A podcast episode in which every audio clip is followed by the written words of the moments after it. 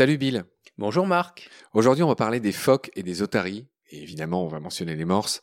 On part en fait des différences entre ces deux familles d'animaux, les phoques euh, et les otaries. Euh, je commencerai par dire que ces animaux font partie de ce qu'on appelle les pinnipèdes. Jusque-là, tout va bien. Tu nous aides avec l'étymologie? Oui, pinnipède, ça veut dire des plumes ou des nageoires en quelque sorte à la place des pieds. Parfait. Donc, pour faire simple, en gros, les pinnipèdes se divisent en faucidés, c'est-à-dire en gros les phoques, 18 espèces, en otaridés, c'est-à-dire tout ce qui est otarie, 14 espèces, et les odobénidés, je te laisse nous dire qui sont les odobénidés. Eh bien, ce sont les morses, et ils sont plus proches des otaries que des phoques. Voilà, et là, il n'y a qu'une seule espèce. Hein. Une seule espèce, deux sous-espèces.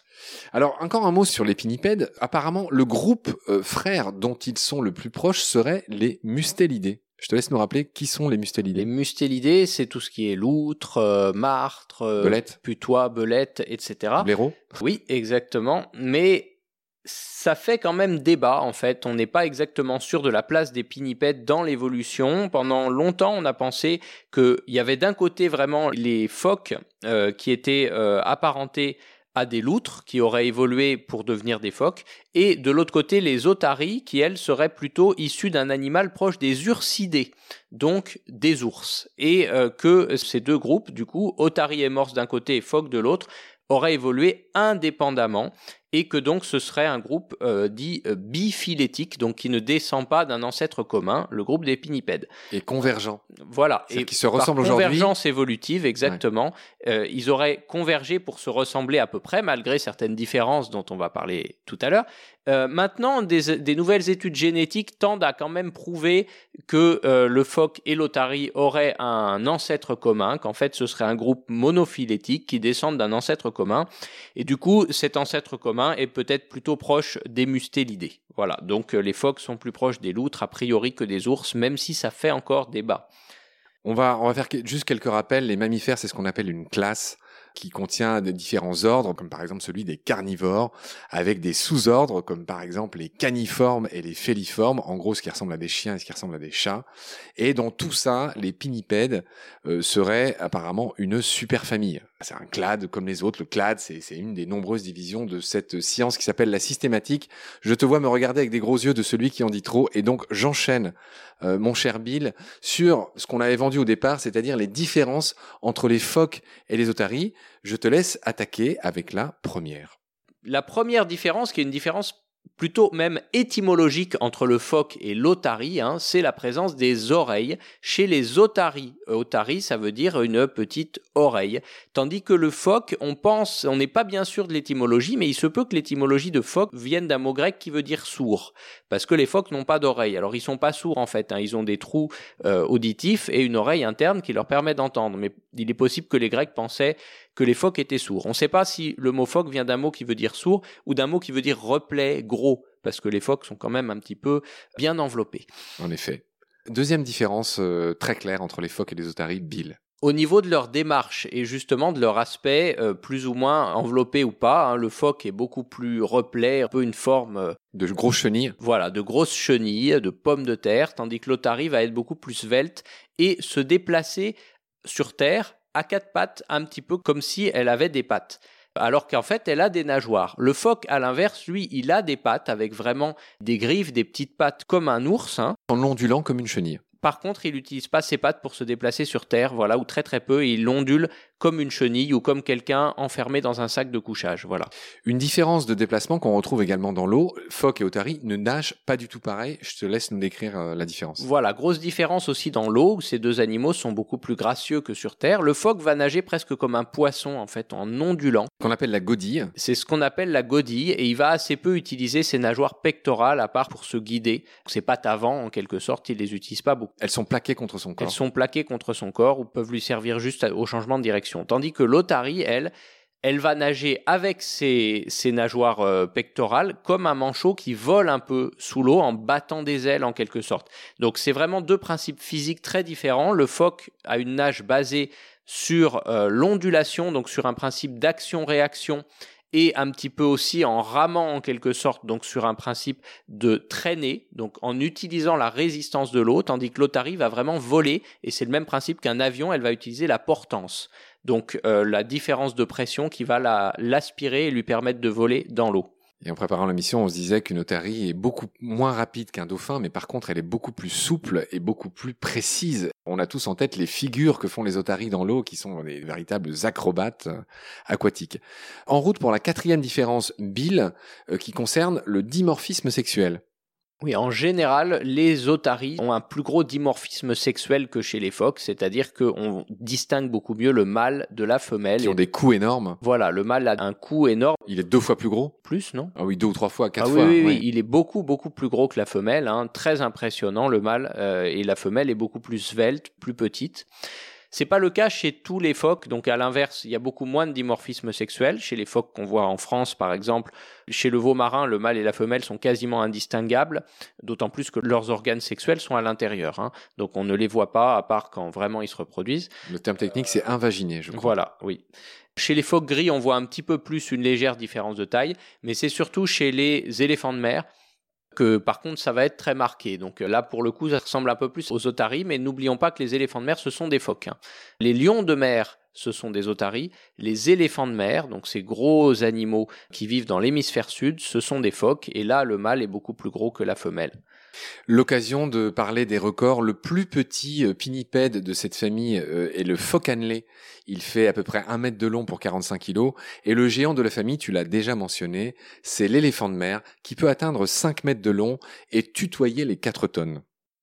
Je crois savoir qu'il y a des espèces qui ont disparu hein, de phoques et d'otaries euh, récemment, dans les siècles derniers une de chaque côté, une espèce de phoque, le phoque moine des Caraïbes, donc un phoque qui vivait sur les plages des Caraïbes, qui a disparu euh, au cours du XXe siècle.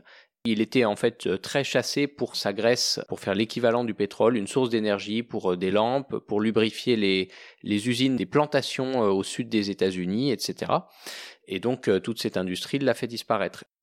L'otari euh, du Japon aussi euh, a disparu, même si on n'est pas sûr que c'était vraiment une espèce, c'était peut-être plus une sous-espèce. Il y a débat sur sa classification, mais elle a également disparu. Il y a une autre différence qu'on a oublié de dire entre les otaries et les phoques, c'est euh, en matière de temps de plongée et de profondeur, il y a là aussi une énorme différence. Les phoques sont souvent des grands plongeurs, tandis que les otaries restent un petit peu plus en surface. Elles vont même sauter hors de l'eau, jouer un peu plus avec la surface. Mais les phoques ont les records de plongée. Une autre différence, Bill, entre euh, les pinnipèdes et on va dire leurs ancêtres ou leurs cousins euh, terrestres, c'est qu'ils n'ont pas de muscles horripilateurs. C'est un joli mot, horripilateur. Je te laisse nous expliquer ce que ça veut dire.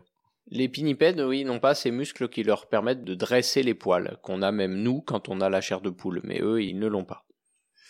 En effet, ajouter que les otaries peuvent chevaucher les vagues, hein, c'est un très beau geste comme les dauphins qui surfent sur la vague et qui sortent de l'eau et qui rentrent dans l'eau un petit peu comme les manchots. Les phoques font pas ça, je crois. Hein. Non, les otaries peuvent effectivement utiliser les sillages de bateau aussi pour chevaucher des vagues et sauter dans les vagues. Et il y a un dernier détail dont tu tenais à parler, et c'est vrai que c'est très euh, malin de le faire, c'est parler de la répartition des phoques et des otaries, là encore qui est pas du tout euh, la même. Et qui est sans doute lié aux différentes évolutions des différentes espèces de phoques et d'otaries. Au niveau de la répartition, on trouve des otaries uniquement dans le Pacifique et dans les mers australes, autour de l'Antarctique et dans le Pacifique jusqu'au Pacifique Nord, jusqu'à l'Alaska. Mais en gros, il n'y en a pas dans l'Atlantique Nord, il n'y en a pas chez nous des otaries, où il y a pourtant des phoques. Hein. et on a des phoques, euh, surtout le nord de la France, parce que côté Méditerranée, euh, ils ont disparu, nos phoques. Il y en avait jusque dans les années 60-70 probablement, mais le phoque moine de Méditerranée a disparu. Euh, il n'y en a plus que dans certaines zones très très restreintes de Méditerranée et un peu de l'Atlantique vers le La Mauritanie. La répartition des phoques, par contre, c'est un peu partout dans le monde. Il y en a même en eau douce. Il y a des phoques qui se sont retrouvés coincés euh, en eau douce ou dans des mers intérieures comme la mer Caspienne voilà, ou dans le lac Baïkal, ou dans un lac de Finlande aussi, où il y a les phoques les plus rares euh, du monde, une espèce qui vit que dans un, petit lac de Finlande. Euh, les phoques aussi remontent souvent les rivières pour aller jusqu'en eau douce, on en trouve dans la Loire très très loin à l'intérieur des terres, et autrefois, avant qu'il y ait des barrages, il y en avait jusque dans Paris, et même en amont de Paris. Donc ils remontaient très très loin dans les grands fleuves français. Euh, au niveau de la répartition, c'est intéressant parce que ça raconte l'histoire un petit peu des phoques, puisqu'il y a aussi beaucoup de phoques autour de l'Antarctique. Et c'est des phoques relativement ancestraux qui descendent des phoques moines comme ancêtres. Ces phoques moines qu'on trouve plus que à Hawaï et en Méditerranée, qu'on trouvait aussi dans les Caraïbes, donc qui sont plutôt des animaux des pays chauds, des mers chaudes. Et en fait, on pense que les otaries, en colonisant des mers australes du sud, ont poussé ces phoques dans leur évolution à aller encore plus au sud, vers des très très hautes latitudes au niveau du sud du globe, pour vivre dans les zones très froides de l'Antarctique. C'est le léopard de mer et Voilà, c'est là qu'on va retrouver le phoque crabier, le phoque de Weddell ou encore le fameux léopard de mer, ce mangeur de manchots, assez redoutable, qui ont un air de famille avec le phoque moine du coup. Très bien, je pense qu'on a été très complet sur les phoques, euh, les otaries. On fera bien sûr un numéro prochain sur les morses parce que c'est un peu les grands oubliés de notre histoire. On n'a même pas parlé de leurs jolies moustaches, ce qu'on appelle leurs vibrisses, qui sont extrêmement importantes, hein, qui sont hyper sensibles et qui leur servent à détecter les mollusques dans, la vase, au fond euh, de l'eau, euh, tout ce qui mange. Ou de leur incroyable capacité à aspirer l'intérieur d'une palourde simplement en aspirant dans la vase sans avoir à l'ouvrir. tu vois, on a encore beaucoup de choses à dire sur nos amis les morses, qu'on aime beaucoup. On les embrasse, hein, tous les morses euh, qui nous écoutent. Bien sûr, et on leur caresse même les défenses. Mmh, et on fera un podcast en morse un jour euh, pour eux. Ouais. J'ai envie d'ajouter que concernant les morses, leur ivoire est le second ivoire le plus précieux après celui de l'éléphant. Une des raisons qui les menace aussi, c'est ça. Les morses sont aussi chassés et l'ont été pour leur ivoire. Bill, on va mettre un terme à cet épisode très obèse comme un morse, voire comme un éléphant de mer. Je te retrouve très vite pour la suite. Prends soin de toi. Salut. Salut Marc.